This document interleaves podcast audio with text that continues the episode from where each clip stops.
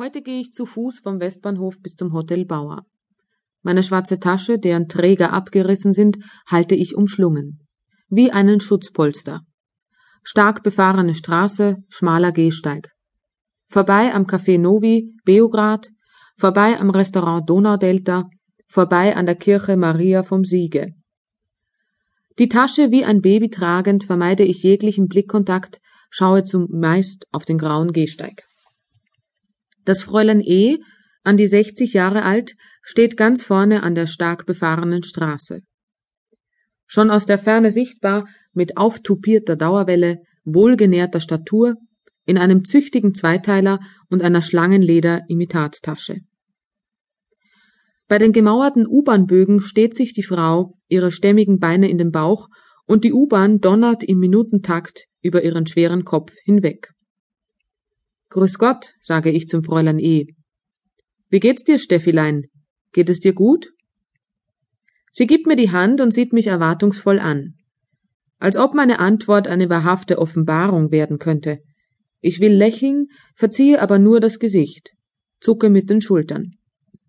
Gut schaust aus, stellt sie fest. Zurzeit gefalle ich mir selber ja nicht so besonders. Klar, im Gegensatz zu ihr bin ich mit meinen 23 Jahren jung. Mehr pummelig als runzelig, mehr glatt geföhnt als auftubiert, mehr ungewollt erotisch als gewollt. Apropos erotisch. Ich finde, dass sie, das Fräulein E., gut ausschaut heute. Bin überrascht. Ihre rötlichen Haare, die auftupierten, scheinen echt zu sein, bei genauerem Hinsehen.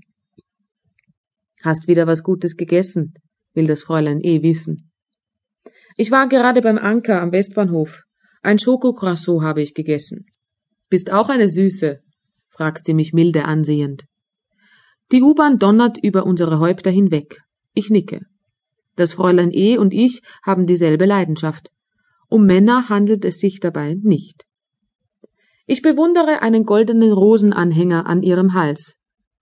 So eine schöne Kette haben Sie da. Ist das echtes Gold? Den habe ich im 61er Jahr von meinem damaligen Mann bekommen. Aber der Anhänger ist schon dreckig. Sollte ich wieder sauber machen, mit Pril und einer Zitrone.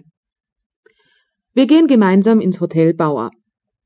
Im lieblos eingerichteten Foyer befinden sich die Hotelbar, ein Fernseher und einige Sitzgelegenheiten. Der Boden ist beige-bräunlich gefliest, die Oberfläche der Bar besteht ebenfalls aus diesen ekelhaften Fliesen. Eine Hälfte des Raumes ist mit moosgrünen Ohrensesseln aus Leder ausgestattet. In der anderen Hälfte stehen ein abgewetztes Ledersofa, rote Ohrensessel und die geflieste Bar. Ausgestopfte Murmeltiere werden erfolglos als dekorative Elemente eingesetzt. Der mit den grünen Sesseln ausgestattete Teil des Raumes wird von den regulären Gästen, die hier aus mir unverständlichen Gründen wohnen, genutzt, vor allem wenn sie Fernsehen wollen.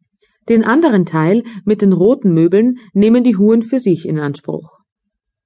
Das Fräulein E. und ich setzen uns auf das rote Ledersofa in der Eingangshalle. Sie will rechts sitzen, weil man sie da von draußen sieht.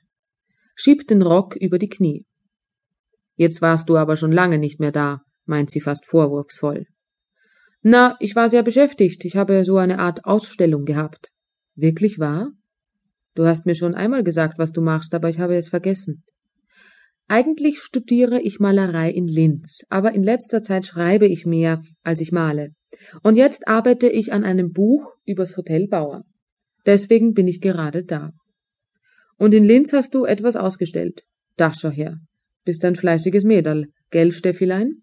Ja, aber ich war nicht so zufrieden mit meiner letzten Ausstellung, meine ich mit hängendem Kopf. Irgendwie ist da gar nicht so ein großer Unterschied, was ich mache und was Sie machen.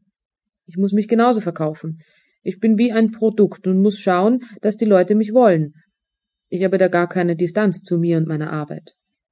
Und wenn ich dann nicht die nötige Resonanz bekomme, fühle ich mich gleich persönlich verletzt. Ich meine, die Grenze zwischen Person und Produkt ist oft so unklar bricht es aus mir hervor. Das Fräulein E. scheint sich nicht allzu sehr für meine Schilderungen zu interessieren. Vielmehr richtet sich ihre Aufmerksamkeit auf einen vorbeigehenden Passanten.